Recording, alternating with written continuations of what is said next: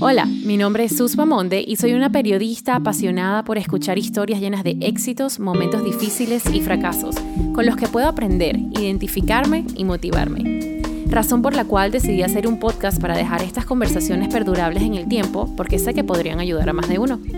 Este espacio es sagrado y está dedicado a celebrar los éxitos de personalidades dentro de la comunidad latina. Bienvenidos a Esta es mi historia podcast. Comenzamos. Nilin Osorio, mejor conocida como Nina, es una emprendedora en el área de negocios, creativa y fundadora de la marca de ropa íntima venezolana llamada Feel Rebel. Nina es el perfecto ejemplo de lo que es ser hoy en día una girl boss. Ella, además de crear un concepto innovador en su país con su marca Rebel, logró establecer un modelo de negocio exitoso más allá de las dificultades sociales, políticas y económicas de Venezuela.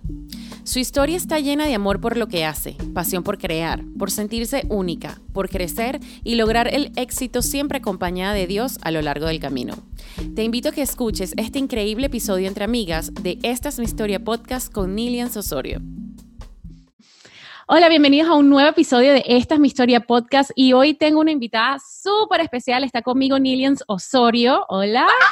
Mejor conocida como Nina. ¿Cómo quieres que te diga Nina? Nina para todos mis amigos, si no son amigos, son, son mis amigos también. Entonces, Nina para todo el mundo. Porque me da risa que, que cada vez que veo una entrevista tuya, te, te ponen con distintos mil nombres. No, no, es que mil nombres. Eso, yo siempre cuento el chiste, porque para mí ya es un chiste. Eh, yo estoy del lado de esas personas que tienen nombres extraños, ¿no? Yo jamás me puedo burlar de ellos. Eh, porque mi mamá se llama María, mi, mi papá se llama Jesús, mi hermana Angélica, y yo me llamé Nilian, o sea, mi mamá, o sea, yo me pude llamar Raquel, Susana, o sea, cualquier nombre normal. Pero bueno, ¿de dónde, ¿de dónde es tu nombre? Yo, yo, creo que soy muy diferente de mi familia. Bueno, viste, yo creo que más bien te hizo un favor, eres única. Mi mamá, mi mamá marcó ahí algo. ¿Y ese nombre de dónde viene? No tiene ninguna explicación, o sea, siempre es como que, ok, ¿quién se llama Basilo? Mezclaron, no. Eh, así se iba a llamar mi mamá, por alguna razón mi abuelita, al, no sé, había escuchado ese nombre y, y, le había gustado. Y pues mi abuelo cuando presentó a mi mamá decidió que se iba a llamar María, la cosa más normal, ¿no? no como que no inventen mucho. es que un nombre simple. Y esa historia se la contaron a mi mamá y creció con, oh, me iba a llamar Niljan, pero no, y así que lo tiró en mí. Bueno, pues me parece bien. Bueno, es un nombre encanta, único. Mi nombre. Es un nombre único, nadie lo tiene. bullying. Bueno, no, no. Sí, me hicieron bullying, claro, desde chiquita. Nací en el 90, amiga, como tú. Bueno, es verdad. Todo el 90. Es ahí. verdad. Bueno. Entonces, bueno, estaban las tortugas ninja y todo eso, y, y, bueno, me llamaba, o sea, fui así toda mi infancia, pero me hizo fuerte. Me hizo bueno, fuerte. está bien, y aparte que ya lo aprecias y lo quieres No, único como mucho. es. A ver, y, yo nada, en el camino me dijeron Nina y, y Nina me quedé para mucho. Bueno, Nina, también es bonito. A mí me gusta. Sí, me encanta. Es Nina, me amigable. encanta. Sí. A ver, Entonces, bueno, con, con Nilian tengo que tener una conversación estructurada porque es Ay, con- esto va a ser muy difícil, esto va a ser muy difícil. Porque, bueno, nos podemos guindar a hablar 500 horas aquí. A ver, déjenme hacer como que un pequeño recuento. A ver, Nina es el típico ejemplo para mí de lo que es una girl boss. Ella literalmente es, tiene un estilo único, es buenísima para los negocios, es simpática, es emprendedora, es inteligente, o sea, eh, bueno, Ay, tiene- no. tienes, no, sí, tienes todas las cualidades de verdad para llegar a donde, a donde llegaste. Ella tiene una línea de ropa íntima que se llama eh, Feel Rebel, que ha sido número uno en Venezuela desde que salió, las lanzaste en el 2016. si mal no me equivoco. 2015, pero siento 2015. que el 2016 fue realmente un, un, un año de comienzo, sí. Sí. Bueno, así. Es una marca espectacular de la cual vamos a estar hablando más adelante porque hay, sí, hay mucho que contar. Pero vamos a arrancar desde el comienzo. Vamos a hablar de infancia, porque siempre me gusta como que conocer ese lado. ¿Qué te, qué te gustaba cuando eras niña? ¿Qué soñabas que querías ser cuando fueras grande? ¿Cómo, cómo fue tu infancia? Bueno, primero te lo dije detrás, te lo tengo que decir, estoy muy agradecida que, que bueno, que me hayas tomado en cuenta para compartir con, con tu, la familia que está formando esa comunidad que es tan bonita para nosotros cuando está empezando, porque siento que uno ya entiende quiénes valoran el trabajo y, la visión que uno tiene. Yo, yo lo agradezco muchísimo. Em, y bueno, yo, yo tuve una infancia, eh, supieras que en todo este año he pensado también muchísimo cosas de mi infancia, porque yo tengo una, no sé, una condición, le digo yo, eh, que no tengo memoria tan nítida de muchísimas cosas, incluso de cosas muy cercanas, o sea, como mi cerebro selecciona qué se queda y qué se va. Yo le digo a mi esposo que eso es muy bueno. Yo le digo rápido, le digo rápido, le me puse a se me olvidó. Tiene que ser algo muy puntual como para que mi memoria lo recuerde. Y, y bueno, en realidad tuve una infancia muy bonita. Mi, mis papás fueron, fue una familia que yo no puedo decir menos, que, que me dieron absolutamente todo lo que, lo que podían. Em, pero fue una, fue una infancia marcada de, de muchos cambios. Eh, yo vengo de una, de una familia, pues, mm, de, ¿sabes?, de un estatus medio bajo. No teníamos demasiado, pero algo que, que ahora yo de grande veo es que yo jamás me sentí que no tenía.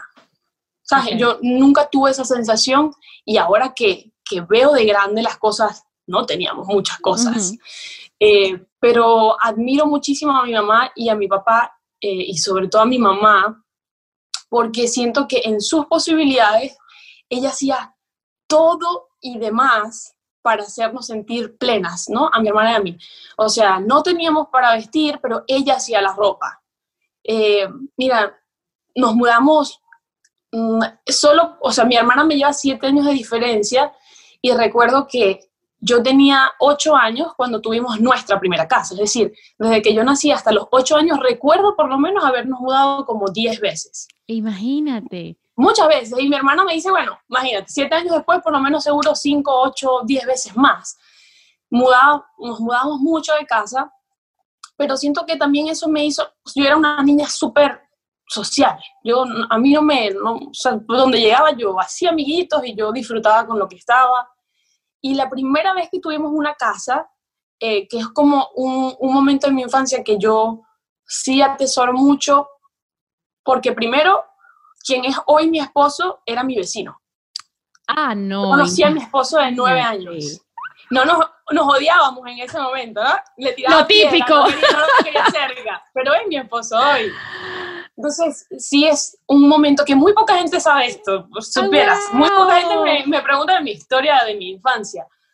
Pero, pero, por ejemplo, esa casa significó para mí muchísimo porque ahora de grande, ¿no? Yo lo veo como lo con mucho, mucho aprendizaje que mi mamá y mi papá me dieron. O sea, era una casa totalmente en cero, ¿sabes? O sea, mi mamá estaba tan desesperada por tener su hogar que nos mudamos a un lugar que era muy lejos de donde nosotros vivíamos, que es Maracaibo, somos de allí, ¿no?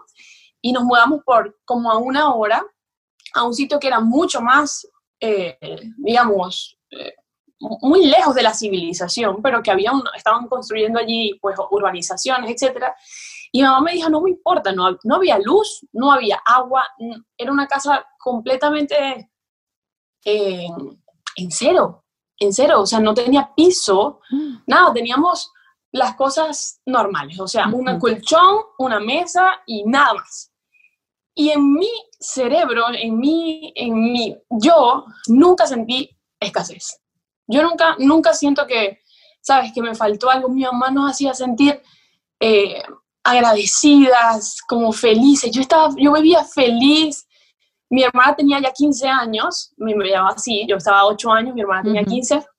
Y claro, ya ya como que no, mis amigos, ¿sabes? Claro, ya, ya estaba en ese momento de adolescencia. Claro, yo era feliz, feliz, corría todo el día como una loca, o sea, era como un lugar soñado para mí y ver cómo en, los años mi mamá hizo literalmente un castillo de mi casa. Yo amaba mi casa.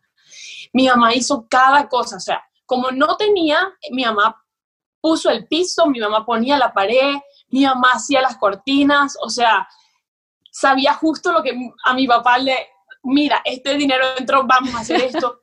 O sea, no porque estaba esa situación esa circunstancia ahí, yo, yo vi en mi casa que las cosas estaban desordenadas o, o que se quedó así esa circunstancia muchos años. Yo entendí, y, y ha sido algo que, que, me ha dado mucho valor ahora que soy mamá, lo importante de nosotros las mujeres dentro de un hogar, de, de saber dónde estamos y saber rápidamente lo que queremos para, para llevarlo a cabo. Y, y, me ha dado mucha fortaleza. Ah, amo a mi mamá con, todo, con toda mi fuerza. De ella aprendí a ser muy emprendedora. Mi mamá... Por supuesto, lo puedo notar. Trabajó, siempre trabajó con sus, con sus manos. Y yo, obviamente, era algo que para mí era normal, pero cuando empiezas a crecer y ver a otras mamás, eh, te empiezas a dar cuenta que es una habilidad muy grande. Mi mamá nos hizo prósperos, y incluye mi papá. Entonces, uh -huh. estoy segura que, que, mi mamá le dio esa, esa energía. Yo creo que cuando, cuando hay matrimonios, unos debemos a, a ayudarnos a otros a, a ver habilidades, ¿no? Mi papá era buen trabajador, pero no sabía qué hacer con el dinero. Mi mamá sabía exactamente qué había que hacer con el dinero. Y, y bueno, y lo multiplicaba, lo, lo, hacía ver lindo. Entonces yo, yo siento que mi infancia, aunque hasta este momento, o sea, muchos años, 15, 20 años después, no lo pude como entender en totalidad, sin duda marcó primero mi esencia a que yo valoro mucho. Cuando yo aprendí muchos años después, algo que dice la palabra, que dice que uno está, eh, debe ser feliz en escasez o en abundancia, o que sabe vivir, lo decía el apóstol Pablo, yo entendía eso, yo no, no me gusta la pobreza, creo que eso es algo que no, Dios no quiere para nosotros, pero cuando he vivido situaciones de escasez, soy feliz y sé disfrutar la abundancia, porque sé que son circunstancias que realmente podemos cambiar que son momentos que nos enseñan a, a, valorar nuestras cosas, ¿no?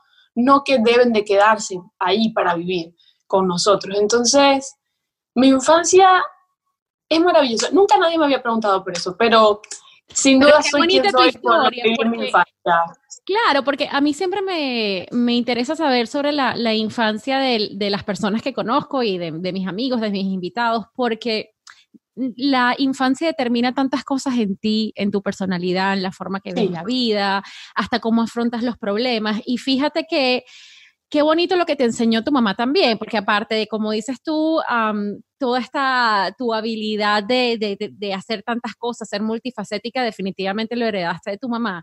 Sí, Pero qué bonito también eh, el entorno familiar que ella creó, que tus padres sí. crearon para que ustedes sí. nunca se sintieran, eh, porque bueno, normalmente también hay un momento, por ejemplo, como lo pudo haber sentido tu hermana, mis amigas tienen esto, sí. otro, yo quiero, sabes, qué bonito también que tú no lo, nunca lograste sentir eso, sino que más bien no. estuviste en apreciación de tener tu casa, de estar con tu familia, de poder correr, o sea, que, que esos recuerdos sean algo tan preciado para ti, significa que tu mamá y tu papá les brindaron un ambiente familiar muy bonito, que al final es lo importante, porque sí. lo que uno siempre habla, eh, el dinero va y viene y al claro. fin y al cabo eso no determina tu felicidad, sino que tu felicidad es mucho más que eso, es la familia, sí, sí, tus seres queridos, es compartir con, con las personas que, que, amas y que eso te llene.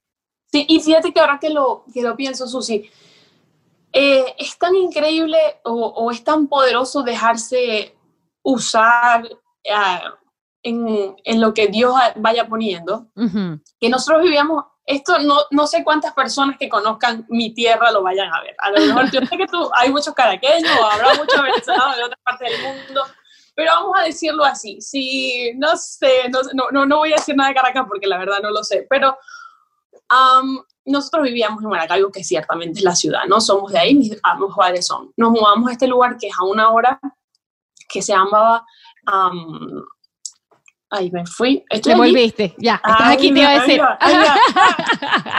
estás ahí. Que se llamaba eh, Tamare, que okay. es un lugar bastante lejos, por decirlo así, y mi hermana, como te dije, estaba en crisis, o sea, en crisis por sus amigos, por su, por su todo, obviamente, era una quinceañera, imagínate eso. Este, un par de meses después, por cierto, ella tenía su novio, ella terminó, y yo digo que um, hoy la vida que tiene mi hermana, que además es de bendición y fue de bendición también para mi vida, perdón que me estoy moviendo un montón, pero estoy arreglando aquí. Tranquila. Uh, y, lo, y lo es para mí, para mi mamá también. Mi, mamá, mi hermana vive en Suecia desde hace 20 años yo le digo, el único sueco de tu edad que había en toda Venezuela estaba en ese pueblo, metido allá a una hora de la civilización, porque estaba en un lugar que se llama El Moján, que es un pueblo pesquero muy pequeñito. Ciertamente uno de los lugares, por ejemplo, estaba el barrio Nazaret, uno de los lugares más pobres de toda Latinoamérica. Em, yo estudié luego en el Moján cinco años, todo mi bachillerato.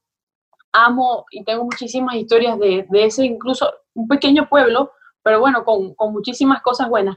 Y en ese lugar tan pequeñito había una persona que, que, es mi cuñado, que lo amo con todo mi corazón, tenía 16 años, 17 años, igual que mi hermana, y se conocieron yo creo que a los pocos meses de mi hermana, no sé, el par de años, al, al año de estar viviendo en, en, este lugar, se hicieron novios, y bueno, yo, la historia no es de ellos, pero, pero fue una historia increíble de amor y obviamente al, par de años ya mi hermana se fue a, vivir a Suecia con él, eh, porque ya él, estaba solo estudiando pues su bachillerato y ya se regresaba a su país.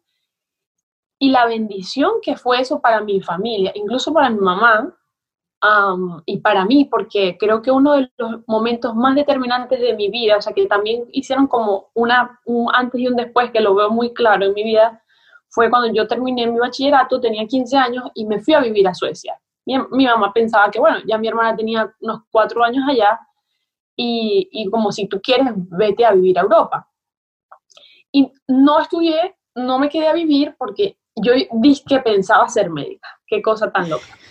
Yo, y que quería, y yo y que tenía gallas para ser médico. no puede ser, no sabía. En la cabeza. Entonces, eh, Europa o, ciertamente Escandinavia no, no es un lugar en donde hayan escuelas buenas de medicina, porque la gente estudia otras cosas, ¿no? no están interesados en ser médicos.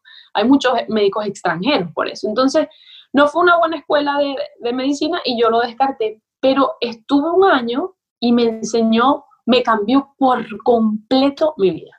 O sea, vivir en, en, en Suecia esa, esa temporada cambió radicalmente mi cerebro, o sea, me explotó la cabeza. Por supuesto. Yo decía, ¿qué es, eh, o sea, ¿qué es este mundo? ¿Sabes?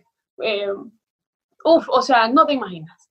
Ah, me hizo súper independiente, me fui a vivir sola, aprendí el idioma. Eh, fue como una inyección, yo siempre he sido muy independiente, pero fue una inyección de adrenalina y de independencia que, que, me hizo también quién soy hoy. ¿Y, todos los edad tenías? Porque te graduaste súper joven. Súper nena, me gradué apenas, iba cumpliendo 15 años, a los meses me gradué, o sea, entré súper chiquitita a, a, primer grado, aprendí a hablar y a escribir rápido y me aceptaron muy nena. Eh, siempre habrá sido un don. ya ves, muy bien, me encanta. Escribía rápido, escribía, me gustaba. Aprendí rápido a escribir y, y, me gradué muy, muy chiquita, entonces fue, fue una etapa preciosa, por eso te digo que si mi hermano se hubiese negado, por ejemplo, o a mi, a mi mamá le hubiese parecido un lugar, hoy no, eso yo no me lo, no me lo merezco, hoy no estuviera viviendo lo que vive. Mis padres se separaron. Muchos años después, Ah, yo tenía como 18 años y también lo siento, yo, aunque eso sucedió en mi vida, yo nunca vi a mis papás pelear hasta ese, ese año, ¿no? transición de ellos. Eh, pues de seguro tenían sus circunstancias como pareja, pero la tenían privada. Yo, yo no lo entendía, ¿no? Y ocho años después, o sea, cuando yo tenía 18, mis, mis papás se separan y, bueno, para hacer la historia corta y que la gente lo entienda, hace cuatro años mi mamá se casó con, con una persona sueca, que lo amo. Creo que, que yo, ah, bueno, amo con locura a mi papá, pero es de esas cosas que uno dice que Tommy, que es la pareja de mi, de mi mamá ahora, es como el hombre que yo siempre soñé para que mi mamá eh, estuviera en sus últimos años. ¡Qué belleza! la, la trata como la reina que es y tu mamá, es una belleza. Ah, yo la amo, es una, es una bella. Es una belleza tu mamá. Lo que digo es que cuando incluso juzgamos las circunstancias a donde Dios nos lleva, nos reprimimos de ver las bendiciones que detrás de esas circunstancias están, aunque por raras y, y, rudas parezcan, ¿no? Eh, Pero qué increíble como, como ustedes no apreciaron los, los problemas que ellos pudieran tener dentro del matrimonio, lo cual eso me parece espectacular porque así los hijos no se ven afectados. Y aparte que bueno, también cuando se separaron tenías 18 años que me imagino que ya esa edad asumes eso de una manera mucho más madura que cuando eres más niño. Yo te voy a ser sincera, yo creo que ahora que yo tengo un matrimonio, creo que de verdad, y sé que hay tantas personas divorciadas, debe ser una de las cosas más terribles que nos pueda suceder vivos, o sea, porque ciertamente es como una muerte, es una muerte muy, muy fuerte. Y, y yo en, no lo juzgo, eh, lo, lo, incluso ayudé a mi mamá a entender y ayudé a mi papá a entender eso que estaba sucediendo. Ya estaba grande y creo que eh, debió ser distinto si yo lo hubiese asumido a los 12. Claro. O sea, sí, valoro esa edad realmente. Em, pero, pero sí creo que, que sí, que, que uno nunca está preparado como hijo para, para aceptarlo. O sea, yo lo, lo acepté nunca y, y, lo ayudé, como dije, pero, pero hubiese sido lindo que se hubiesen quedado bien juntos. Claro. Obvio. Claro. Que hubiesen encontrado esa solución eh, para esos problemas. Pero cuando, bueno, por alguna circunstancia eso ya no se puede, eh, sin duda, tener un, un, hogar en paz, es, el, es la norma, es lo que se tiene. Sí. Eh, y, que al fin y al cabo también tú como hijo es lo más importante. Sí, también, también eso, eh, no lo juzgo, eso fue un momento en donde me ayudó también a crecer mucho a mí. desde ese momento mi papá sufrió mucho de depresión y, yo empecé a, tener que trabajar para pagarme la universidad y para ayudarlo a él. Y, creo que es algo que, te hace crecer. Yo, yo siempre he tenido, y, creo que no sé, por algunas circunstancias, yo era, tenía 12 y, yo tenía amigos grandes, o, mis, o mis primas grandes hablaban conmigo, si yo tuviese una y tenía 12 años, hablaban conmigo. Pero siempre fui como muy viejita.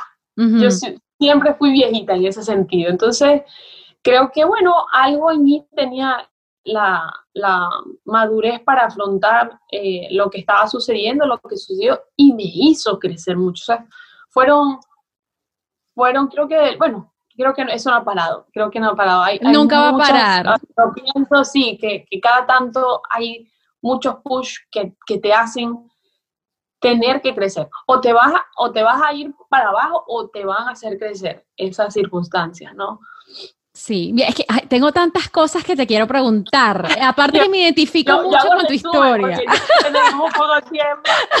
tengo tantas cosas que te quiero preguntar. Aparte que me identifico mucho contigo en, en muchas cosas. Pero bueno, a ver, ¿Cómo decides entonces? Porque me, acabas de, volar el cerebro diciéndome que tenías en mente estudiar medicina. ¿Cómo decides estudiar comunicación? Que por cierto, de ahí es donde yo conozco a Nina, por la universidad. ¿Cómo decidiste estudiar comunicación social? Que obvio, tienes madera para eso. Bueno, sí, porque eso fue bueno.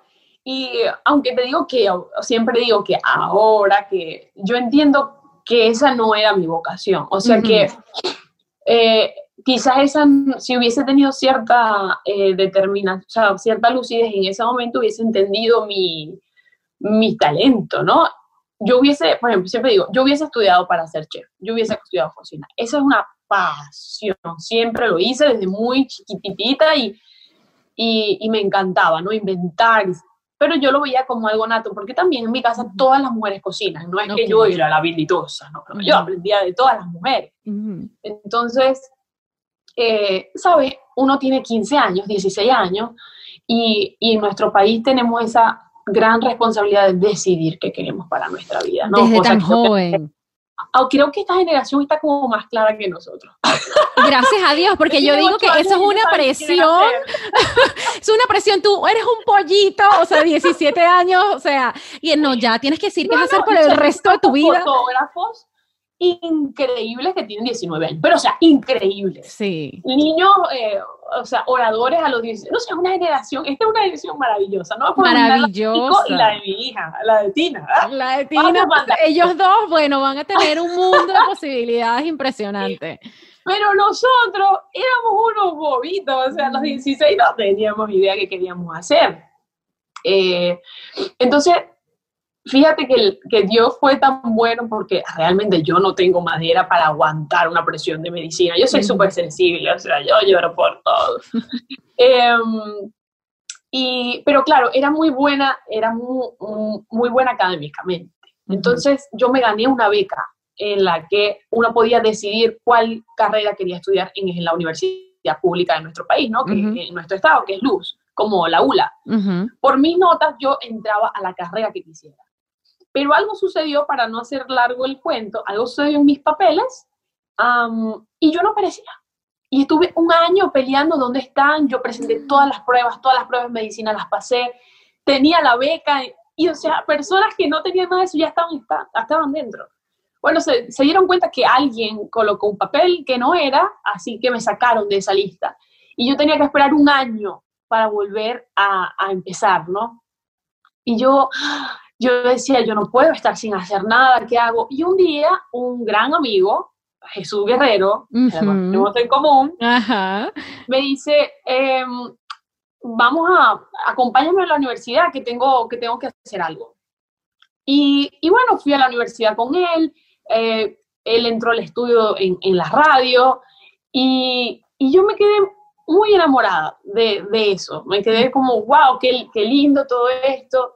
Y dije, bueno, justo empezaban las inscripciones en semanas y dije, bueno, voy a inscribirme este, y hago por lo menos algo, ¿no? En un año y, espero.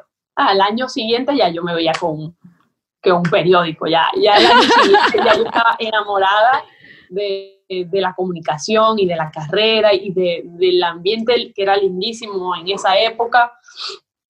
Y nada, y sentí que, que, obviamente por allí, yo siempre digo que lo que yo entendí eh, de ese anhelo que a lo mejor mucha gente me dice, bueno, pues si tú quieres ser chef, pues chef, ya. No, lo que pasa es que eh, lo que mi, digamos, mi alma añoraba o siempre ha buscado es ser creativa. Entonces, claro, la cocina es un, es un, ambiente en donde te deja explorar y ser creativa.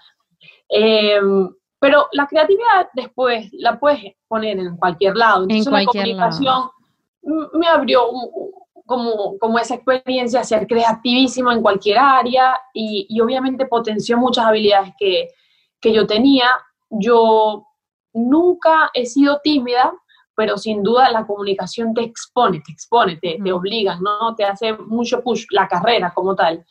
Entonces, sé que ah, incluso Dios me llevó por ese camino porque, bueno, tenía una misión después que yo tampoco sabía al finalizar, y fui, siempre he sido medio rebelde, súper la muchacha. Entonces, yo iba en, viento en contra en todo. Todo el mundo estudiaba audiovisual o estudiaba marketing y yo no, yo voy a estudiar impreso. O sea, habían 2.000 en audiovisual, 1.000 en marketing, habían 11 muchachitos en impreso. Y entre esas 11 rebelditas estaba yo.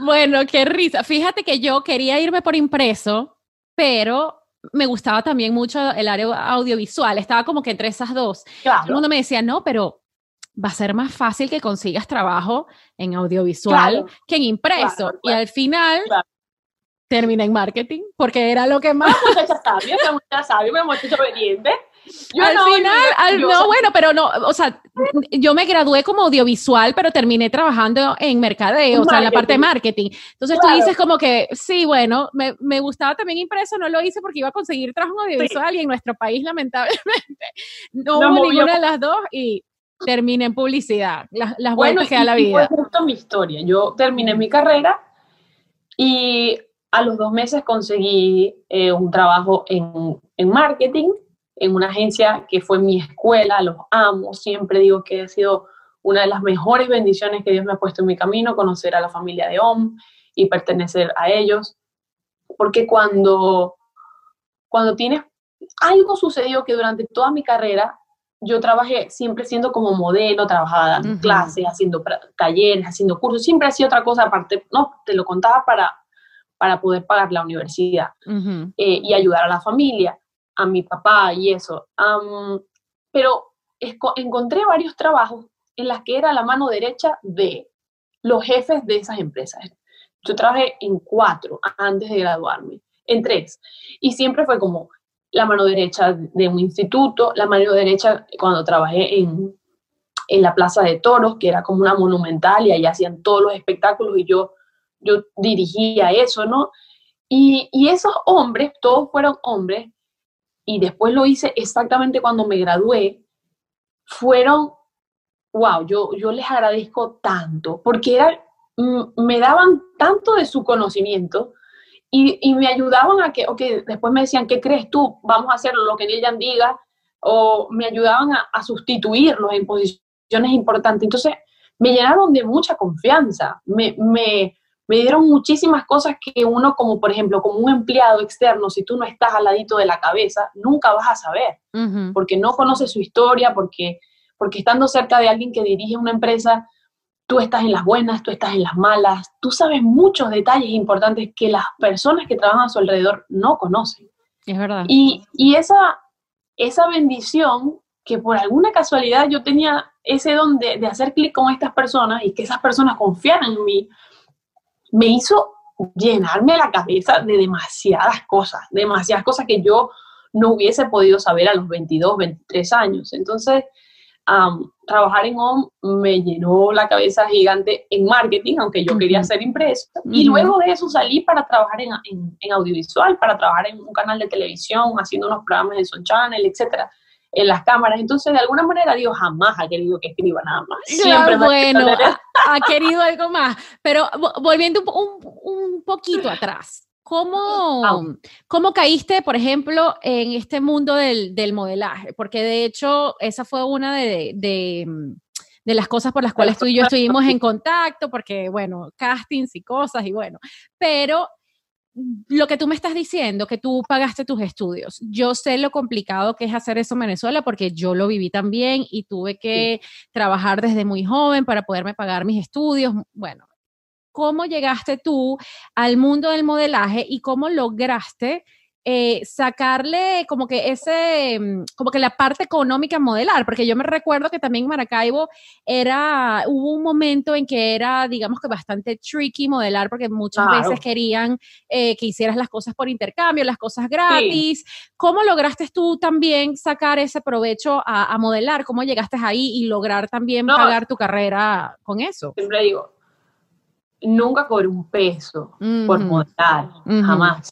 Pero siempre vi negocios alrededor del viaje. Entonces, yo cuando tenía, cuando regresé de, de Suecia, eh, yo me enteré de un certamen, de un concurso, que un certamen, un concurso que estaban haciendo en Caracas, que se llamaba en aquel momento el Elite Model Look. Em, y era un súper concurso eh, porque esta agencia Elite, eh, bueno, estaba en su, en su punto, súper, súper bien, ¿no? A nivel mundial. Yo le supliqué a mi mamá, hicieron de verdad cualquier cantidad de sacrificio para ir porque teníamos que vivir en Caracas ciertos meses y la única persona que teníamos en Caracas vivía muy lejos de Caracas, vivían en La Guaira. O sea, nos íbamos de madrugada cuando aquel, aquel momento de Caracas lleno de carros de horas y horas de cola. Yo pasé la ronda de 15, pero no gané. Sin embargo, yo, yo sentí que, que fue un, que fue un gran logro. Y creo que una de las cosas más lindas que me pasó en ese momento en que a Dayana Mendoza era la, digamos, Dayana fue como la modelo estrella de Elite Model Venezuela. Dayana venía de trabajar en Milán y ella nos dio varias veces clases de pasarela, etcétera, antes de que en ese justo momento Dayana estaba eh, preparándose para Venezuela. y estaba llegando a Venezuela para operarse para hacer las cosas para estar en Venezuela. Y recuerdo que el, que el, que el dueño, que era su manager, le decía, tú estás loca. Y ella decía, no importa. Yo, claro, ya ella sabía, ella no es una cosa que tú ves, es una mujer increíble. es una mujer increíble en todo sentido.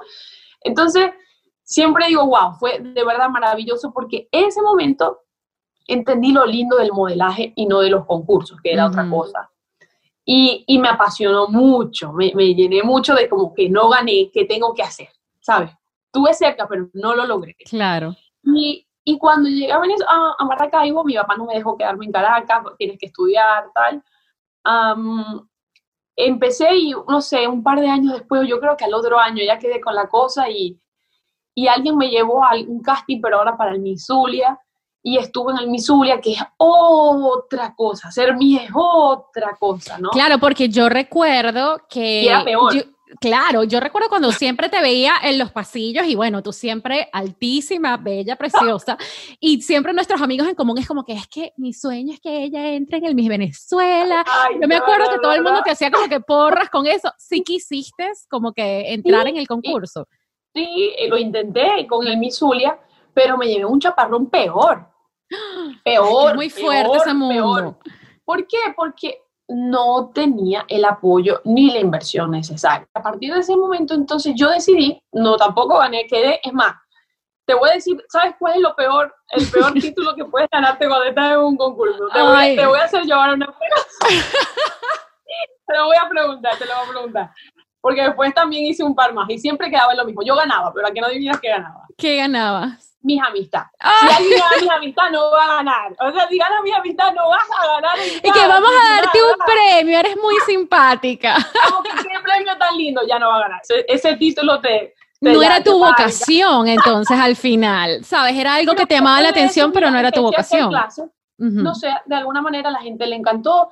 Yo dije, voy a hacer clase de pasarela porque tenía como, como los dos mundos muy cerquita lo que yo empecé a trabajar fue en dar clases de modelaje. Yo daba clases de modelaje y enseñaba cómo modelar y cómo ser en el Miss. Y después la cosa empezó a crecer. Algo importante de esa época es que no sé cuántas mujeres pasaron por mi vida. O sea, mm, cientos y cientos de niñas, niñas, adolescentes, mujeres.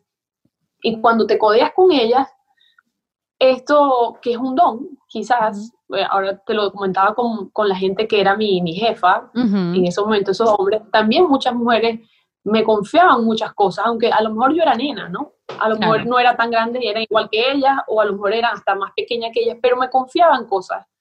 Y entendí muchísimas inseguridades de las, nosotras como mujeres, entendí otras perspectivas como mujer.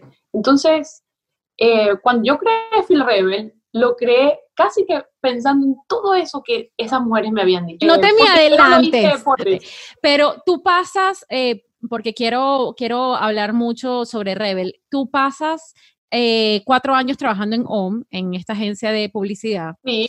¿Y por qué decides irte a Argentina? ¿Y qué fue lo que estudiaste en Argentina?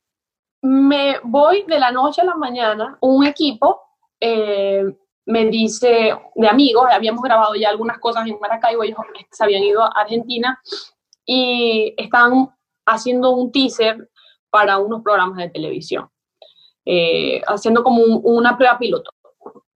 Y mostraron mi, mi currículum, me, a mí me, llamaron en Venezuela, hicimos, hicimos como algo online, ¿no? Y cuando mostraron dijeron, no, la queremos a ella. Entonces, de la noche a la mañana, o sea, yo en dos meses me tuve que ir, en menos, en, un mes, fue como, sí, sí, sí, sí, y nos vamos.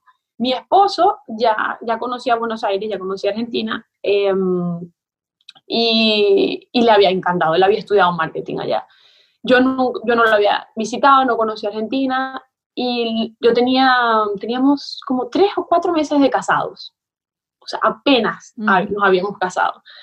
Y, y, bueno, el plan fue como, ok, yo me voy primero y, y mi esposo ya estaba trabajando en una, en una transnacional muy importante en Venezuela, tenía un muy buen puesto en su, en su, en su carrera, pero dijo, ok, me voy contigo porque a él le había encantado también Argentina. Y yo me fui a Argentina y estando allá, aproveché porque había, había tiempo disponible entre las grabaciones y eso, y, y, y, daba un muy buen pago, y empecé a estudiar periodismo de moda. Hice un máster allá durante el tiempo que, bueno, ya yo me veía viviendo en Argentina. Además, siempre digo, Buenos Aires se quedó la mitad de mi corazón. no me, no me fui de Buenos Aires porque quería. Sucedió que, bueno, eh, quizás no sé a cuántos le ha pasado, pero a mi esposo cuando, cuando dio su renuncia, le dijeron, no, no te vamos a dejar ir, te vamos a dar un mejor cargo, un mejor sueldo.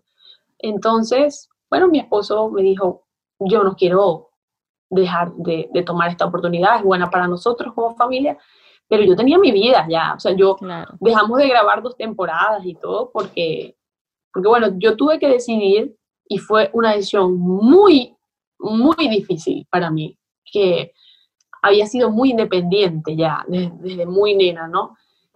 Tener que decidir entre mi carrera y mi, y mi familia.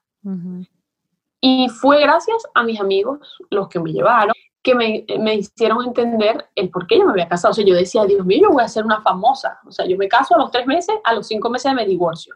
Porque estaba absolutamente decidida a que realmente amaba la ciudad, amaba las oportunidades que estaba teniendo y que no me tenía que regresar a Venezuela. O sea, yo veía a Venezuela, eso fue en 2014, un momento álgido, álgido político. Yo no entendía su decisión. Claro que era buena financieramente, pero no entendía, ¿no? Y, y nada, un día dije, ok, hay que, hay muchas veces, y es algo que agradezco, tenemos que decidir por las cosas que realmente suman, te lo comentaba en estos días comenzábamos, en cualquier lugar eh, puede existir un negocio, una carrera, una casa linda, pero no en cualquier lugar puede estar tu familia, tu esposo, el que decidiste, tu hijo. Y, y, bueno, creo que hoy mucha gente está decidiendo por, por cosas que pueden sustituirse en vez de las que no. Y yo lloré, no, no fue fácil, lloré esa decisión meses, meses incluso después que me regresé, yo no me sentía plena, mi esposo me dijo como que, mira, estamos, estoy ganando tan bien que no tenemos necesidad, o sea, quédate en la casa, no tienes que trabajar, eh, la opción que yo tenía para trabajar estaba en Caracas y, y, yo no quería volver a, a, trabajar como por algo menos del sueldo que yo tenía, pues no, o sea, no quería trabajar por algo pequeño. Y fueron tres meses, tres meses los tengo claros en que viví de, de mi esposo, sin hacer nada, digo. Iba al gimnasio, regresaba a comida, arreglaba mi casa y, y servía a mi esposo. Y fueron los tres meses más deprimentes de mi vida. Y no quiero insultar con eso a las mujeres que lo hacen porque sé que es una vocación, una vocación. y que ciertamente eh, servir a una casa es un trabajo agotador, pero digo que me sentía deprimente y muy mal porque esa no era mi esencia, no era mi estilo de vida, no estaba acostumbrada a quedarme nada más, a no hacer nada, a, que, a, no, trabajar. Desde los 16 años trabajaba, desde los 15 cuando llegué en Suecia, entonces eh, que te corten esa, esa tu, tu, rutina de sentirte productiva algo, alguien que es como yo, que soy creativa, este, sencillamente no es tu esencia. Hay, cada quien tiene su esencia. Entonces, te lo, te lo comenté y creo que lo hice un último post en estos días de eso. Estoy segura que la gente que tenemos un espíritu creativo, sí, ahí me fue otra vez, lo estaba cargando, ahí estoy, em, que tenemos un espíritu creativo y no creamos, así sea cualquier cosa, nos morimos en vida. Y eso era lo que yo estaba sintiendo. Yo sentía que me estaba muriendo. O sea, yo lloraba todos los días, yo trataba de hacer otras cosas, pero no fluían. También estaba como súper embotada. Porque obviamente mi, mi, yo estaba luchando con el por qué estoy aquí, yo Claro, claro. Estoy por ti, pero. Y, y tampoco esa era la, la decisión correcta. Si tú tomas una decisión cuando eres dos, cuando eres una familia, debes tratar de comenzar a a entender y a, despegarte de esa decisión, de saber qué y, por qué eh, estás viviendo lo que estás eh, viviendo. Y fue una bendición, porque dos meses después de eso nació Raven.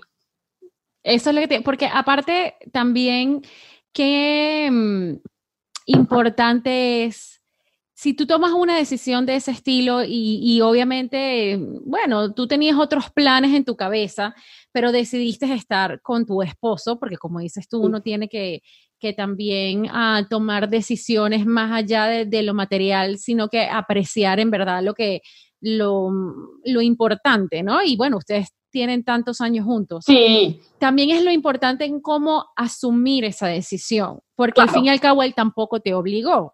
Claro, para nada. Tú ah. tenías las dos opciones sobre la mesa y tú decidiste irte y es también cómo aprender a manejar eh, que te sientas triste, que tal vez te estuvieras imaginando en otro lado sin llenarlo a él de culpa, sin que eso afectara tu matrimonio y buscar también la manera de a levantarte y poner esa mente creativa y mira cómo, cómo surgió Rebel. ¿Cómo, ¿Cómo cambiaste ese chip y, la pudiste superar como que esa etapa de depresión y conectarte otra vez con tu creatividad y, comenzar lo que el monstruo y, marca hermosa que es Rebel?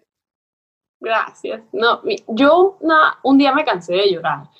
Eh, un día me paré, hacía muchos pilates, empecé, entrenaba muchísimo y, y un día en una clase dije, no, hasta, hoy, hoy, hoy va a suceder. Yo conocía a tiene una gran amiga diseñadora, también, pero una nenita, pero un monstruo, y, y ella tenía una línea eh, preaporté, y la llamé para tomarnos un café y le dije, mira, yo, yo sabía que, que quería ya tener un negocio. Tenía esta escuela de, branding, de, de ya, ya era otra, otra persona, venía de Argentina, que además es como también otra cultura que, que absorbes y aprendes increíble.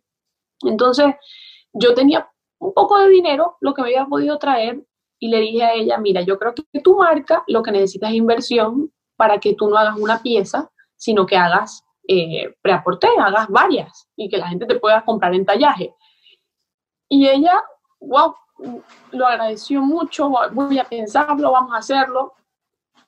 Y un par de días después, a ella la llaman de España y le dicen que le aprobaron una beca para estudiar moda. Y me dice, nena, me voy, eh, no va a poder ser el proyecto que teníamos. Eh, pero yo le había enseñado unos, unas semanas antes en esas reuniones unos bosquejos que yo había hecho de una ropa interior, porque yo me acababa de operar. Yo operé mis senos y no me gustaba absolutamente nada de lo que encontraba. No me sentía cómoda con lo que normalmente había. Eh, Venezuela estaba pasando por un momento en el que eh, ya no estaban trayendo cosas nuevas, sino como que dejando lo, último. Estaba un, proceso muy álgido en el 2015. Entonces, em, ella me dice, ¿por qué tú no haces eso en vez de invertir en mí? Y yo siempre digo que yo, eh, y siento la necesidad de empujar a muchas mujeres que veo a mi alrededor, que veo que están haciendo cosas buenas o que pueden hacerlo, porque necesitamos como mujeres empujones. Yo toda la vida he necesitado empujones. Eso sí, después que me empujan ya nadie me agarra. Claro. Ya como una agarra fuerza. Pero necesitamos empujones como mujeres. Y es posible que, que ella nunca me hubiese dicho eso. Y a lo mejor yo nunca lo hubiese visto como posibilidad porque no me sentía segura. Eso en un área que yo jamás en mi vida había hecho. Yo había modelado, yo había hecho campañas para vender un producto, pero jamás lo había creado desde cero. Algo de ropa. Siempre había creado cosas de comida. Eh, por eso digo que yo sé que, que, era algo que me gustaba. Vendía mucho después, eso es largo, pero también lo hice.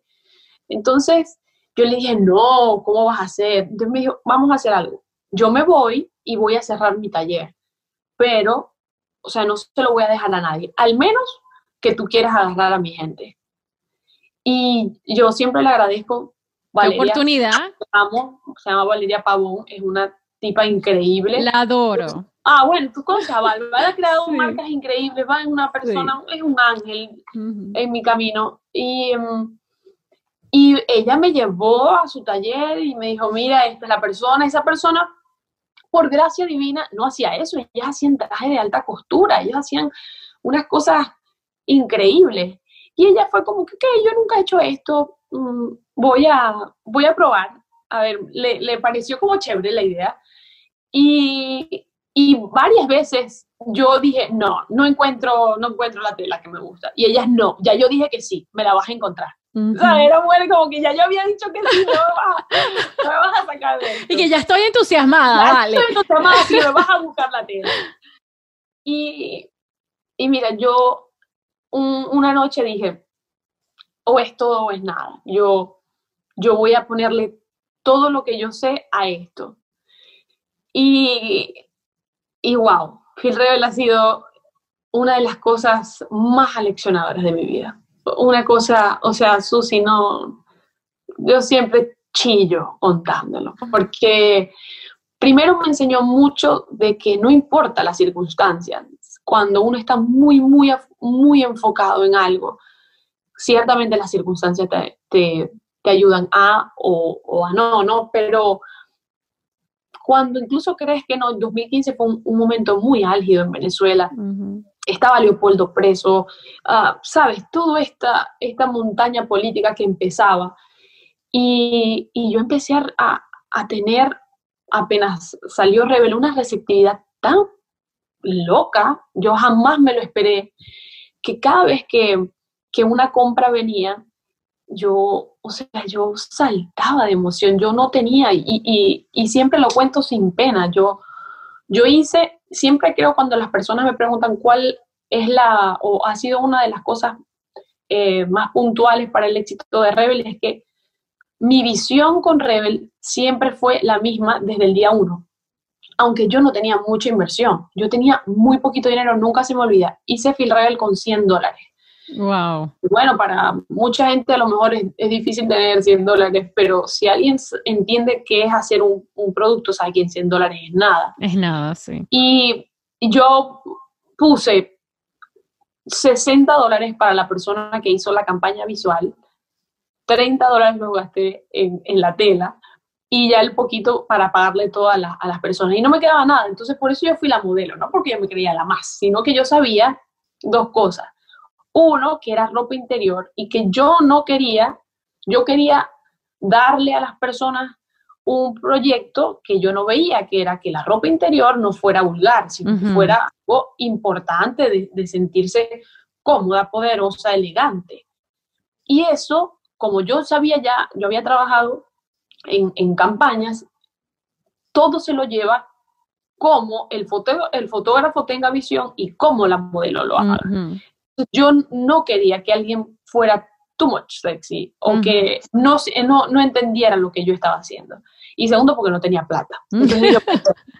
bueno, ¿y quién más iba a tener el concepto que tú? Nadie. yo encontré a la que podía, para mí ha sido uno de mis mejores fotógrafos, eh, un crack, se llama Alex Linares, y, y recuerdo que le dije, Ale, esta es mi idea, y yo siempre digo que si yo coloco todas las fotos, todas las campañas que hemos hecho en estos 3, 4 años de Phil Rebel, para que me digan cuál fue la primera, estoy segura que nadie lo va a notar.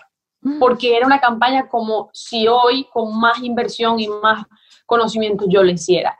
Y eso es la esencia que yo digo que siempre tienen que mantener las marcas. O sea, no tienes mucho para empezar, pero empieza pensando en lo mejor, ¿sabes? Y me daba mucha pena porque la gente compraba y yo sabía que no era lo mejor. O sea, era horrible. Eso sí, eso era horrible. O sea, en la foto se veía wow, pero eso no tenía la calidad que hoy tiene una pieza de Phil Rebel. ¿Cómo lograste llevarlo hasta allá? Porque aparte las personas que trabajaban en el taller no tenían esa experiencia de ropa íntima. No, claro, era por eso, era que una persona que hacía ropa de novia estaba haciendo una, una pieza de ropa interior. No se puede.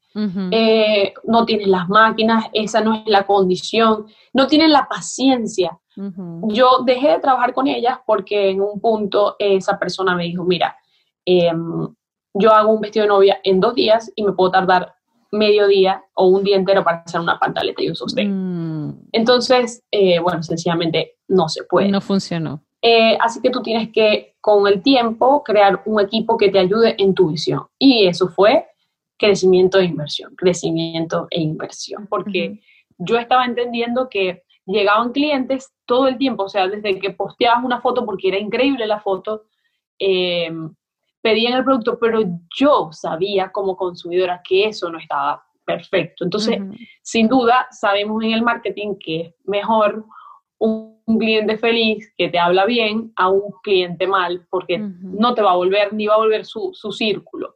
Entonces, em, yo comencé a idear un sistema que en ese momento eh, lo llamábamos eh, las microempresarias Rebel y en ese momento, en ese año ganamos dos premios por, por, bueno, por eso que se nos vino a la mente, que fue encontrar, yo sabía que en Maracaibo, por lo menos, no, entiendo, no sé en otras ciudades, pero eh, existían escuelas comunitarias que daban siempre cursos de costura.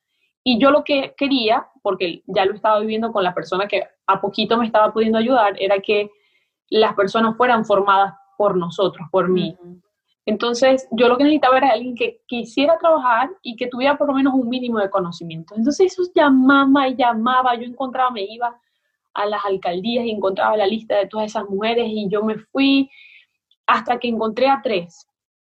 Y esas tres eh, que tenían realmente fueron, yo siempre digo que son ángeles, de verdad, mis muchachas fueron ángeles para mí porque aunque no tenían las máquinas necesarias, no tenían demasiadas ganas y lo hacían con todo, con todo el amor. Y superamos muchos retos sociales, ¿me entiendes? Que las, las cosas que en Venezuela suceden para que un producto salga bien no siempre son tan fáciles. Entonces, con esas primeras tres muchachas que ya en el 2015 tenía, 2016, por eso te digo que creo que el 2016, la segunda colección fue como mucho más, eh, siendo más segura, em, empezamos y trajimos unas personas de Bogotá y ellas las entrenaron. Mm. Entonces, poquito a poco, eh, ya teníamos otro sistema de, de, bordado, ya teníamos otro, eh, otro sistema de, de costura, empecé a, a, comparar con las cosas que yo había comprado, a ver cómo se hacían. Literalmente empezamos desde cero, porque Venezuela, eh, y se lo recuerdo a todos, porque a lo mejor ahora lo ven mucho, pero hasta muy poquito estábamos acostumbradas como mujeres a consumir ropa interior, que además es de la mejor calidad colombiana, eh, de Estados Unidos, incluso europea. Hay muy poquita gente, pero sí hay gente que valora el, trabajo de de la Perla. Entonces yo anhelaba eso, yo, yo realmente la gente cree que, bueno, no sé, que Victoria es nuestro, nuestra meta, pero a mí me encantan las casas independientes de lencería de lujo, eso era lo que nosotros veíamos y por eso la gente no, a veces no me decía, no, pero eso de verdad de aquí, porque no estaba visionado para lo que tradicionalmente veíamos. Pero en Venezuela jamás se ha, se ha educado a las escuelas o a las, a las costureras a trabajar ropa interior. Se hacía ropa interior, pero de muy mala calidad. Hacían vestidos de noche o, de piedrería, grandes diseñadores. Eh, mujeres pueden hacerlo, pero no hay bases de ropa interior. Entonces, al entender eso, entendí, comprendí que tenía que tratar de la poca inversión que teníamos de buscar a gente capacitada. Y trajimos a esta persona que nos ayudó durante todo un año, fue tres veces, y ya de ahí, mira, lo demás fue la capacidad de nosotros, o, la de mi área, pues como líder, de saber que como teníamos que comprar máquinas necesarias, porque en Venezuela no hay talleres con esas máquinas, eh, telas indicadas, empezamos a comprar telas en, en, las áreas que podíamos en Colombia, para poco a poco dar lo que anhelábamos. Pero yo siempre digo que ese camino me enseñó a que lamentablemente no siempre, y digo que creo que debe ser el 99% de las veces, nuestros productos, nuestros negocios no empiezan siendo tan guau como lo anhelamos. Yo sé que tú desearías o anhelarías un estudio de producción con un fondo increíble, un equipo que te ayudara en edición, pero si no das el paso de hacerlo tú con tus dones y tus talentos y lo que tienes ya, nunca vas a llegarlo ahí. Entonces, yo eh,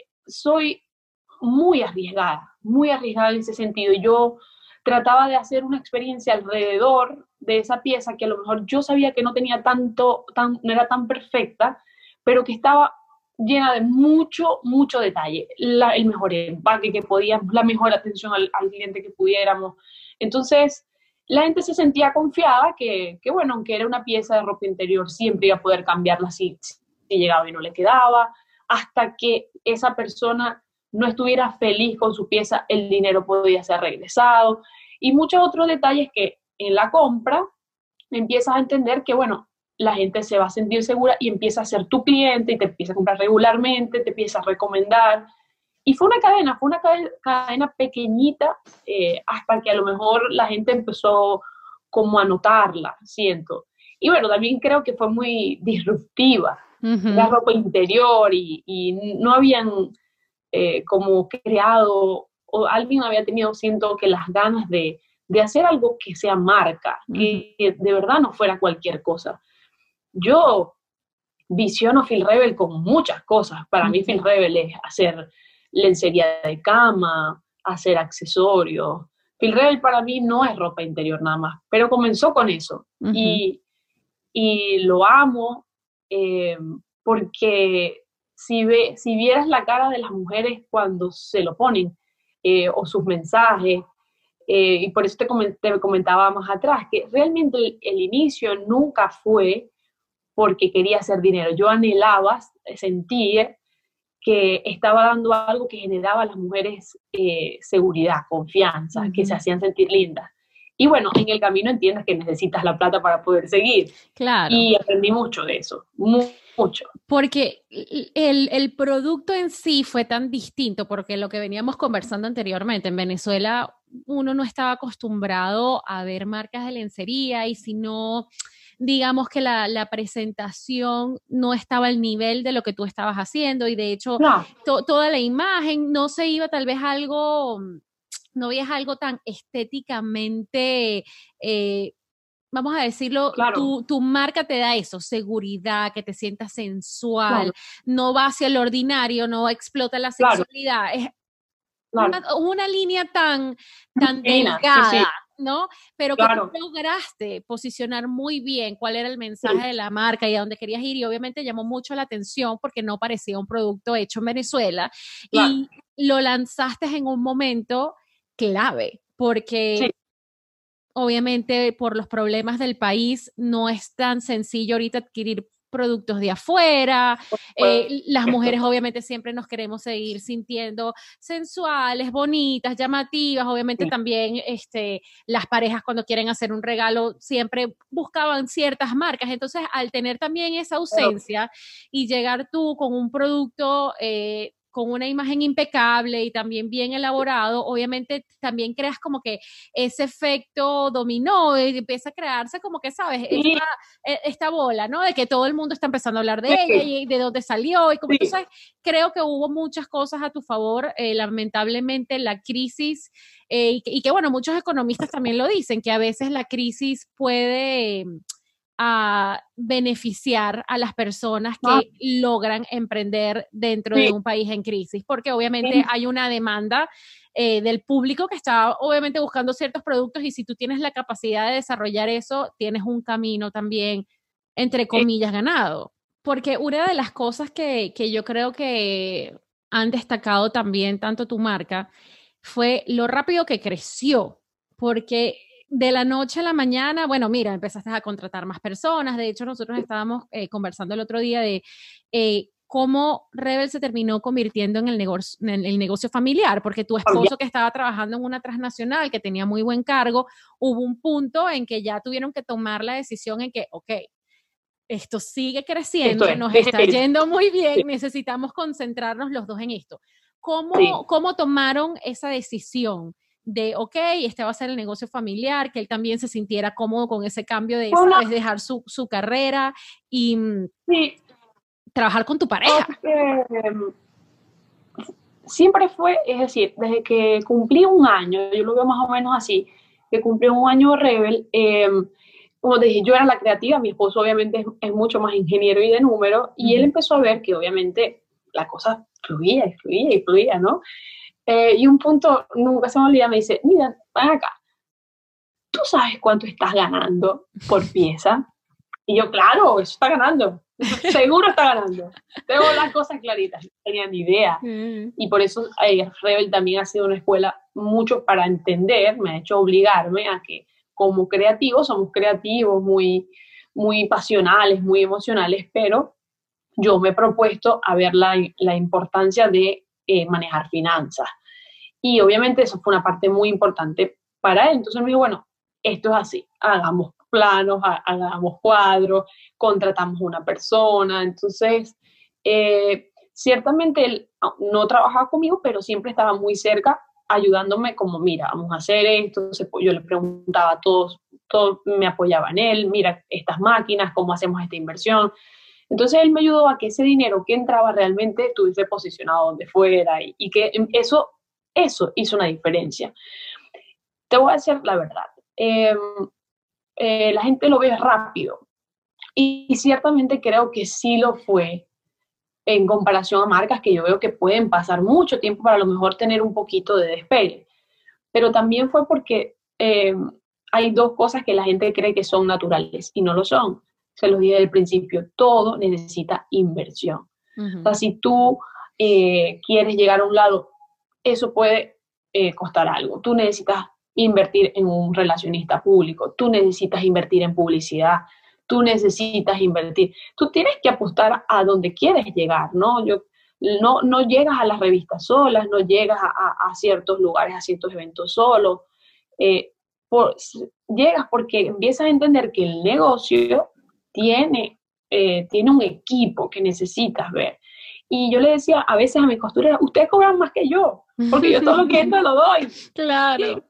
Yo todo lo que entra eh, lo, lo, quiero apostar este, a, otras cosas para que sigamos creciendo.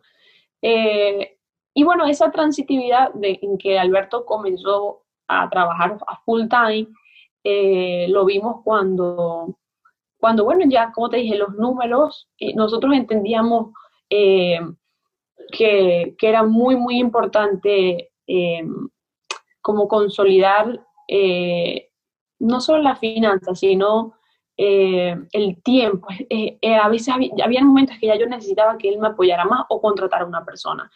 te comenté que él tenía la habilidad de tomar fotos y, y un, un, momento le dije, mira, estos son los números. Si tú tomas fotos y tú eres bueno, mira lo que no. Nos vamos a ahorrar dinero. y, y creo que fue muy natural el hecho de como pareja hacer la sinceridad en que un día, mira, si nos unimos, podemos hacer lo que estás ganando y quizás un poco más.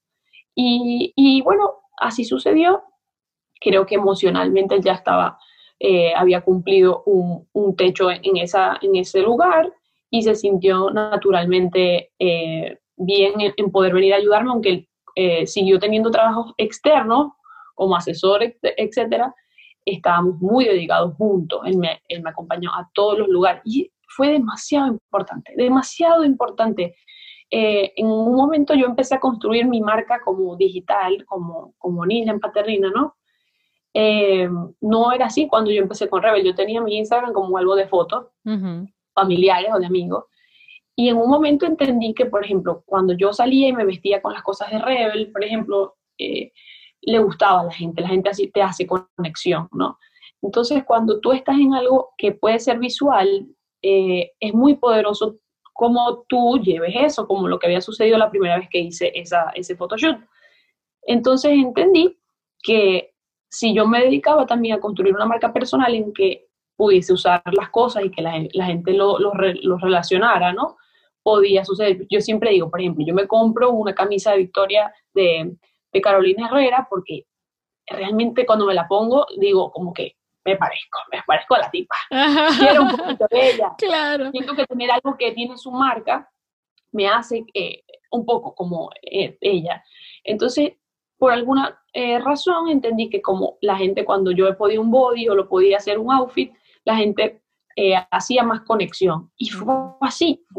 Rebel empezó a crecer mucho cuando yo empecé a dedicarme también en lo mío, en, hacerlo expuesto, ¿no? en no yo digo, la verdad yo nunca quise que, eh, si tú ves a Phil Revela, yo apareceré el día de mi cumpleaños, que los muchachos posteaban una foto o así, pero la gente empezó a hacer mucha conexión con quien hacía la marca, y es normal. Claro. Eh, y, y, empezó, empezamos a crecer, empezamos a crecer ambas.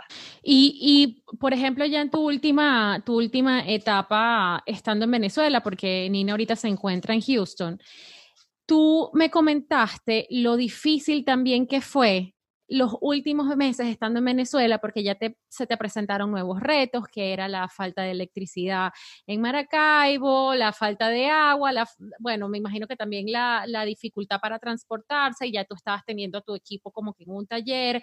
Cuéntanos un poquito de, de cómo sobrellevaste eso, porque hay muchas personas que ni se imaginan lo difícil que puede ser confeccionar toda una colección bajo esas circunstancias yo estoy segura, yo siempre les digo, no saben cuánto cariño y, trabajo hay detrás de algo tan sencillito.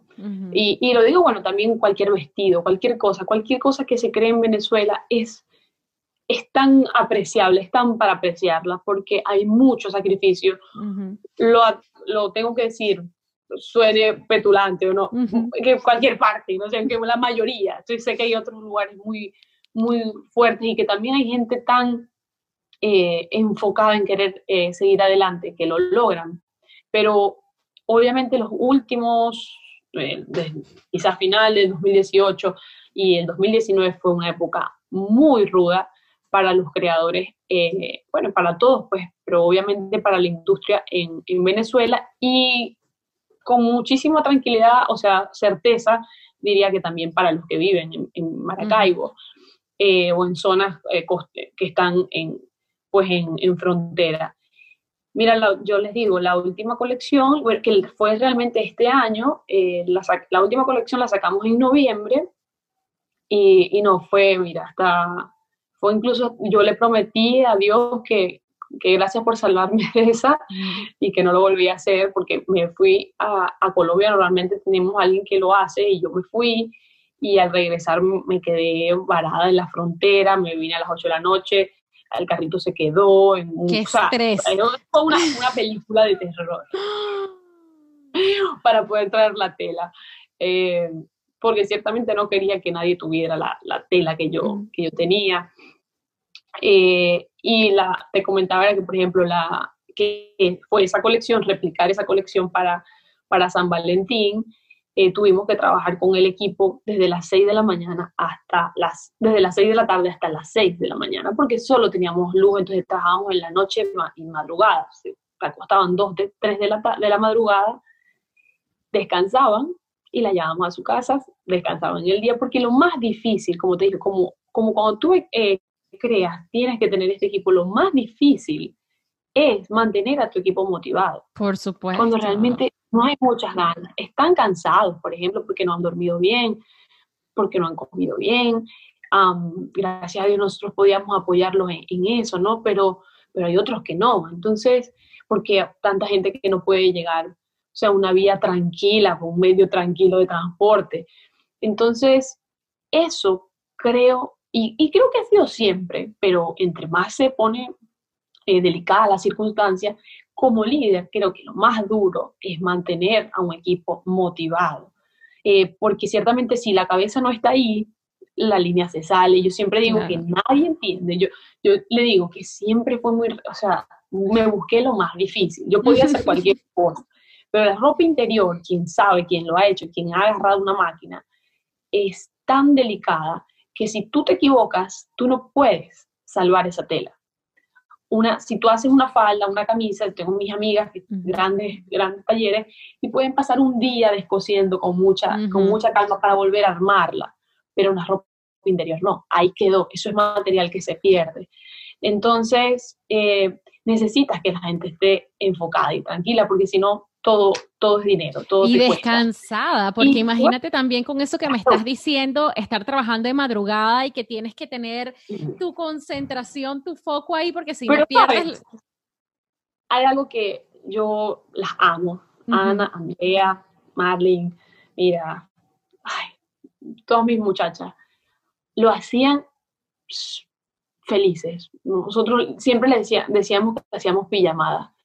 y y sabes, eso es algo que ah, me emociona súper. Claro, es que imagínate qué bonito tener el apoyo de que crean en el producto, de que crean en ti, de que también estén involucrados con la marca, porque al fin y al cabo, como dices tú, es una familia, la marca también es parte de ellas. y qué hemos, crecido juntas. He visto crecer su familia, sus niños.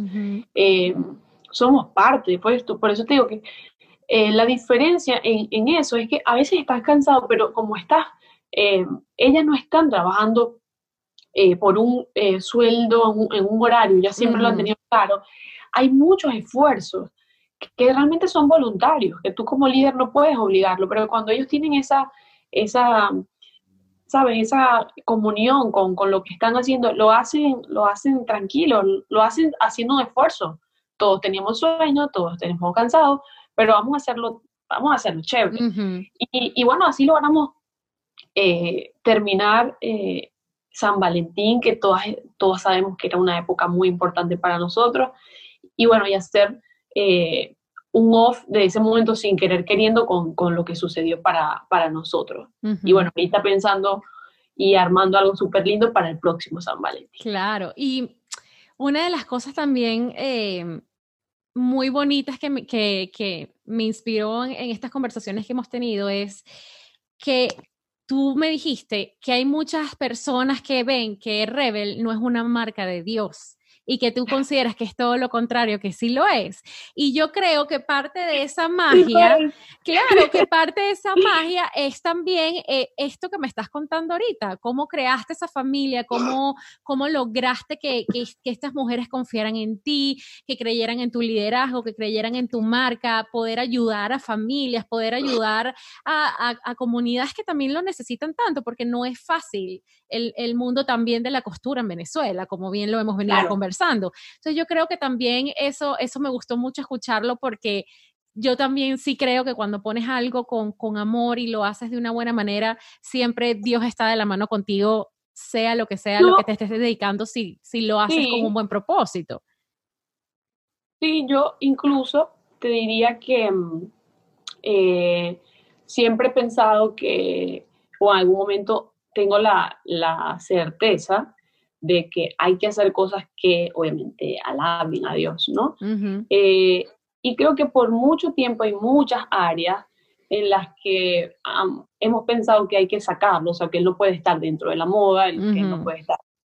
Y a lo mejor sí, a lo mejor he hecho cosas que Dios ha dicho, Dios mío, Nilian, ¿qué estás haciendo? Eso, eso tampoco, no es así.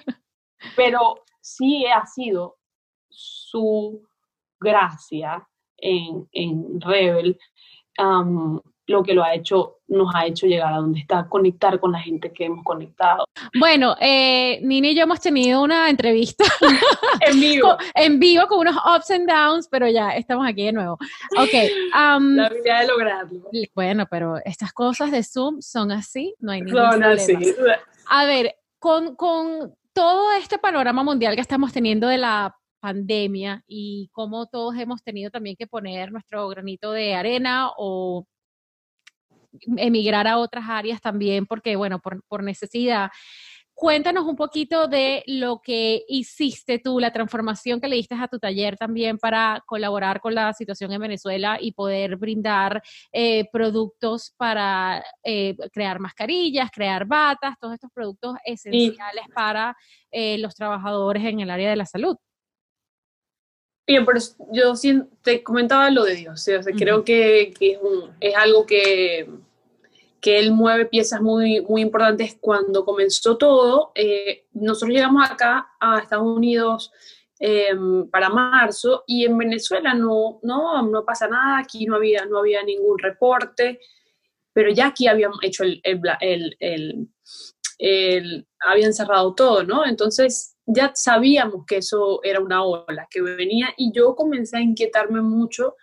Eh, venía el Día de las Madres, es un mes también muy bueno para nosotros, entonces eh, sabía que eso iba a ser posible en un par de meses como tal cual sucedió y yo empecé a orar mucho porque yo necesitaba que de alguna manera no, que no les pasara nada, que pudiesen tener, como te dije, tener, nosotros tenemos un taller muy pequeño, por eso creo que todavía somos un bebé, solo teníamos en ese momento a cuatro mujeres con nosotras, pero esas mujeres trabajan, por lo menos tres, solo trabajaban para nosotras. Entonces, tú sientes el peso de saber lo que a esa, esa familia significa un trabajo. Entonces, eh, saber que puedes pagarle aunque no exista producción o que estén las cosas cerradas era una responsabilidad.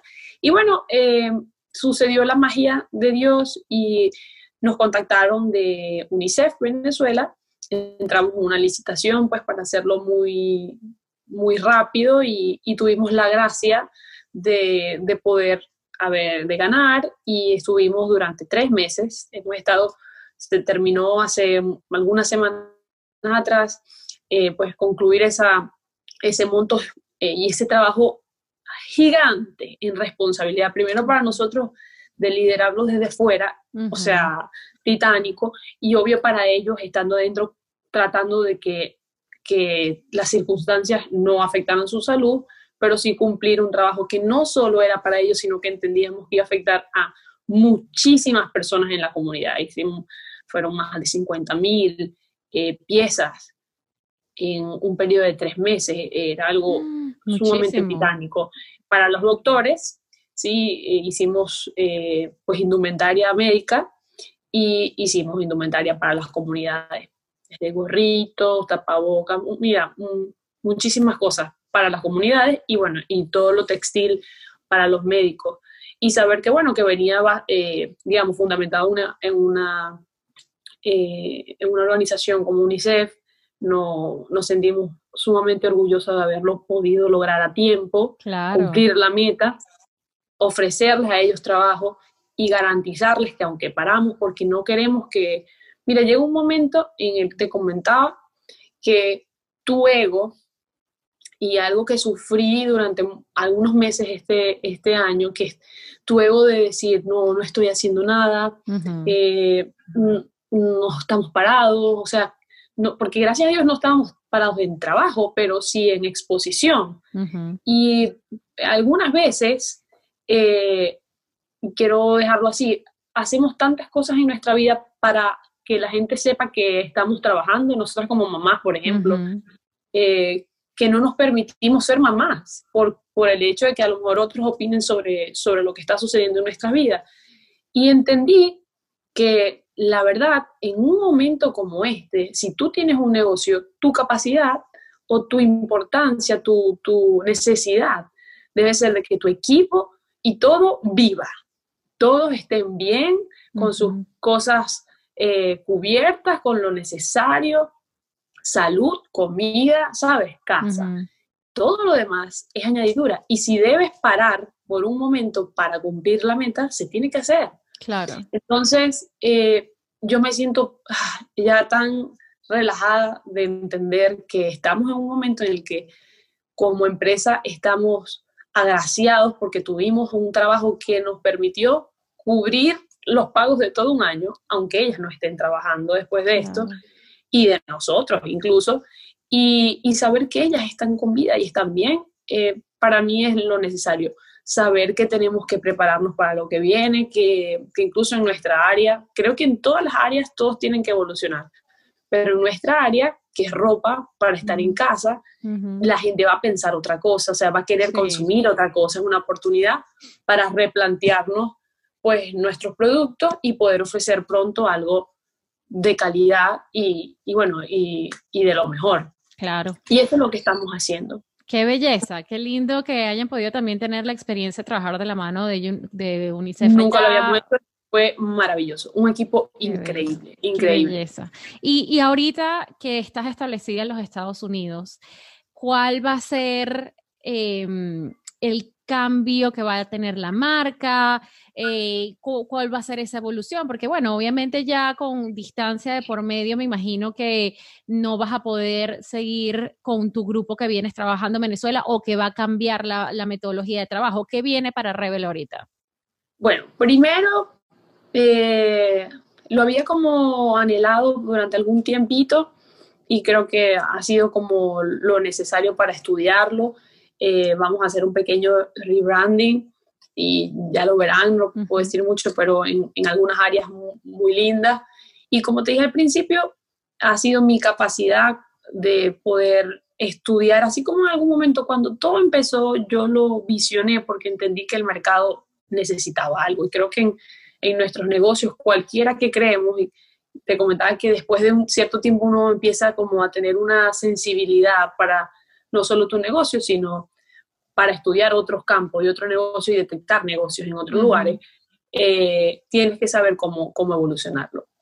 Nuestro equipo, por ejemplo, para mí es muy importante lo que ha sido patronaje, etcétera, y eso no va a cambiar, pero para mí es sencillamente poder evolucionar, poder ver, por eso te digo, siento que hemos dado tan, tan pasos tan poquito a poco, pero para mejorar la marca, para mejorar el producto, yo estoy muy orgullosa de cómo se ve eh, las cosas justo ahora. Entonces, si tengo que tardarme para que lo que, lo que venga va a ser wow, pues lo vamos a hacer, porque sé que va a ser wow y estoy segura que lo que vayas a sacar va a ser increíble, como todo lo que has hecho, así que... Ahora, puedo, ahora puede llegarte, pronto te puede llegar una muestra. Bueno, la, estaré esperando, además de que yo, yo confío mucho en tu criterio y sé que las decisiones que vayas a tomar van a ser las que van a beneficiarte a ti, a tu empresa, a la marca y que vas a estar siguiendo, bueno, todo lo que, todo lo que nos das, porque tú nos das un, pedacito de tu marca, todo lo que nos das siempre es algo muy bonito, de calidad, hecho con mucho amor y sé que eso va a seguir así. Gracias, Susi. Y espero que siga creciendo y que te expandas, no, no por Latinoamérica, sino que mundialmente. Y, amén, amén. bueno, sí, yo eh, me siento de verdad muy, muy, muy contenta que, que te esté yendo también y sé que tienes muchos planes nuevos y estoy loca por verlos todos. Y yo estoy loca porque, por ver todo lo que viene, todo lo que viene con tu claro Estoy muy feliz que mis amigas, eh, siempre lo he dicho, esto, es una, una conversa, bueno, quien se une a la conversa, una hacia la conversa con el café o lo que quiera ponerle ahí el vino. Pero las mujeres, cuando somos ya mamadas, yo, yo amo ver lo que crean y trato de apoyarlas en lo que sea, mm, porque es, un, es, un, reto, es un reto que solo las mujeres lo, lo, sabemos. Yo te estoy esperando que vengas a Los Ángeles y que nos sentemos con una copa de vino a hablar, a tener nuestras conversaciones larguísimas. no, le decimos a los muchachos que se lleven a los niños. Claro, nos, agarramos tú y yo un día de charla de niñas. A ver, para finalizar, que me encantaría poder tener 500 horas más contigo, pero bueno, para finalizar te voy a hacer tres preguntas para que la gente te pueda conocer un poquito mejor, ¿ok? Ok, ok, ay Dios mío. Ajá, vamos a ver cuál es. A ver, ay, se me cayó, ok. ¿Cuál ha sido la lección más difícil de aprender para ti? Hay muchas lecciones difíciles, pero eh, la más difícil es que lo que importa es realmente quien nos, nos digamos que somos, no lo que las otras personas digan de ti. Eso ha sido una lección difícil, pero aprendida. Que es tan necesario hoy en día que la gente la aprenda. Sí, sí, la verdad, o sea, se dice, yo lo he dicho, pero por eso digo, el carácter y la vida me ha hecho reafirmar. Cada vez que algo de afuera dice algo diferente de ti eh, o de, cualquiera, recordemos, más bien lo diría en que recordar lo que Dios dice de mí y no lo que la gente dice de mí. Saber quiénes realmente somos. Es así. Es una lección importante. Ya está, ya está chequeada. A ver, otra. ¿Quién escribe, ¿Quién escribe esa pregunta? ¿Quién escribe esa pregunta para saber quién era? Bruno seguro ahí está haciendo cosas. él, me, él me las pasa, él me las pasa. bueno, tú sabes que uno va ahí agarrando cositas que uno sí, que uno le vienen en la cabeza. A ver, ¿cómo te puedes motivar a ti mismo en un día que no quieres salir de tu cama? Ay, Dios mío, yo siempre digo que la motivación eh, es muy traicionera. Este yo más bien hay cuando hay momentos que ha sucedido que, que no quiero mucho, lo que pasa es que yo siento que ya solo puedo responderlo desde mamá. Valentina ha sido una, no me gusta la palabra motivación, pero sí un, un centro que me inyecta energía en muchos, o sea, yo, y lo sientes como mamá, tienes dolor de cabeza, te sientes mal, who cares, ella te necesita. Eh, no estás tan, tan emocionado, no quieres pararte la cama, pero who cares, hay alguien que te necesita. Entonces, tener una hija me ha hecho, me ha hecho sentir que soy la mujer con, con mucho poder. O sea, y ha existido muchos días en los que estás cansado, no te sientes con ánimo, pero, pero ellos ellos te hacen levantarse, por eso siento que los hijos son realmente un verdadero regalo de, Dios. Te cambian la perspectiva de la vida completamente. Te hacen ser, te hacen ser muy fuertes, te hacen... Y te, hacen trabajar también más duro por lo que quieres. Sí, sí, claro, claro. Eh, no, no, voy a hablar más porque sé que son preguntas rápidas. Tranquila, todo bien, todo bien. Pero, no, eh, eh, estoy clara en lo que dices. La motivación ha sido mi hija. Me encanta, qué bonito. Siento que sí, que lo que cuando te conviertes en padre definitivamente siempre quieres ser el mejor ejemplo y quieres poder ser la mejor versión de ti para que ellos copien eso y poderles dar todo lo que tú sueñas sí, es como, de poder Y es como tonto decir lo que, ah, bueno, es que lo haces por ellos, pero realmente me paro la cama por ella, porque si no descansaras más o no estuvieras hasta tan tarde por, por ciertas cosas. Lo haces por ellos sin, sin la intención de que ellos en algún momento lo entiendan así, ¿no? Lo hice porque son como, ese, como esa roca que, que te hace tener mucha más fuerza. Es así, es así. A ver, y la última. Eh, ¿Qué es el éxito para ti? Ah, bueno, no, esa, esa me la respondo fácil. Para mí, el éxito es tener la certeza de que el propósito que Dios me dio lo estoy cumpliendo. Y también de, para mí es como, para mí el verdadero éxito está en que las personas que están cerca de ti te amen y te respeten, no las que están fuera. Yo realmente conozco a mucha gente que es muy admirada por fuera, pero que no es querida por su familia. Y, y, eso es muy triste. La verdad no, no sé qué, eh, o sea, qué sucederá en muchos años, pues para mí, pero, eh, por ejemplo, yo, yo, yo me considero, ahora eh, he entendido que desde chiquita, eso es desde, muy pequeña, soy, yo puedo, o sea, me gusta estar con la gente, ¿no? Soy muy social, quizás es la palabra, pero soy una persona muy solitaria.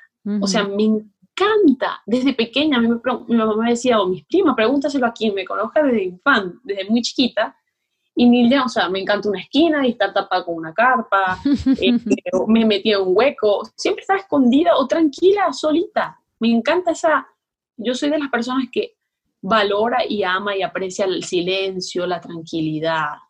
Entonces, eh, aunque esa es mi esencia, por mucho tiempo me costó que, aunque yo soy muy amiguera, ah, incluso con mi familia, me costaba tener contacto eh, diario. O sea, yo me podía perder.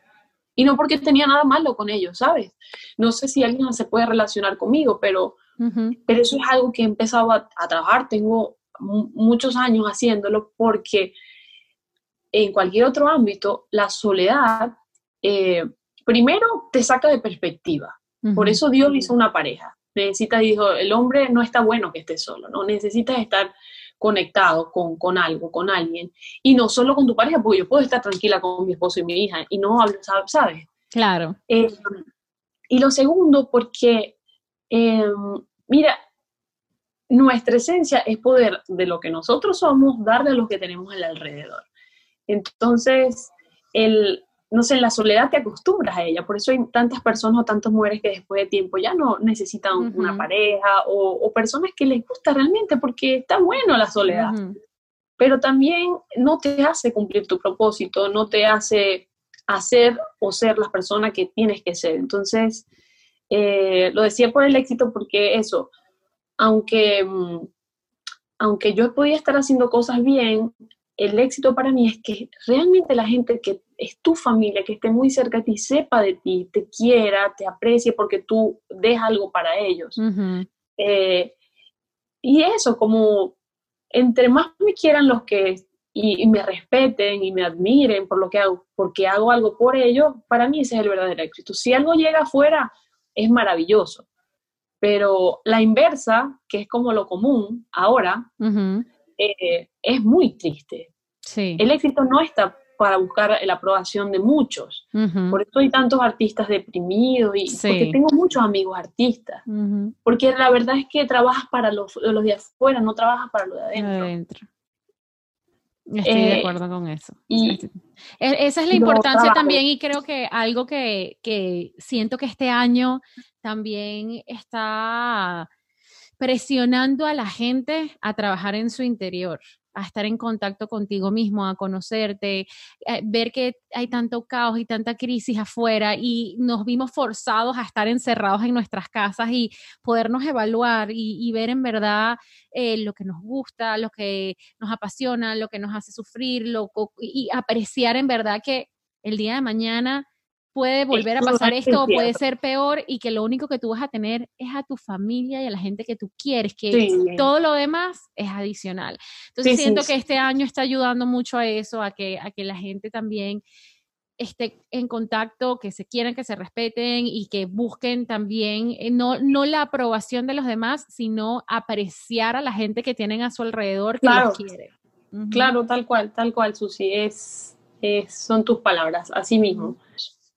Y ahorita para finalizar, tú que has estado en distintos ámbitos, has estado trabajando como modelo, has sido emprendedora de tu propia marca, eh, has también pasado por, por una situación de, de tus padres de, divorcio, has pasado como que por varios retos en tu vida viviéndolos tú como mujer. Ahorita que tienes una hija, si tú le tuvieras que, que mm, enseñar, transmitir a ella algo. Si tú pudieras tener una conversación ya con Valentina a sus 12 años, a sus 15 años, y tuvieras que aconsejarle algo de, de la vida, de todo lo que has aprendido, ¿qué, ¿qué, quisieras tú poderle enseñar a ella?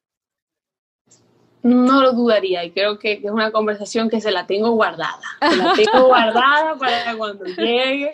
No, creo que una, sí es una, eh, una conversación que quiero que llegue y, y es recordarle que necesita de Dios en su vida.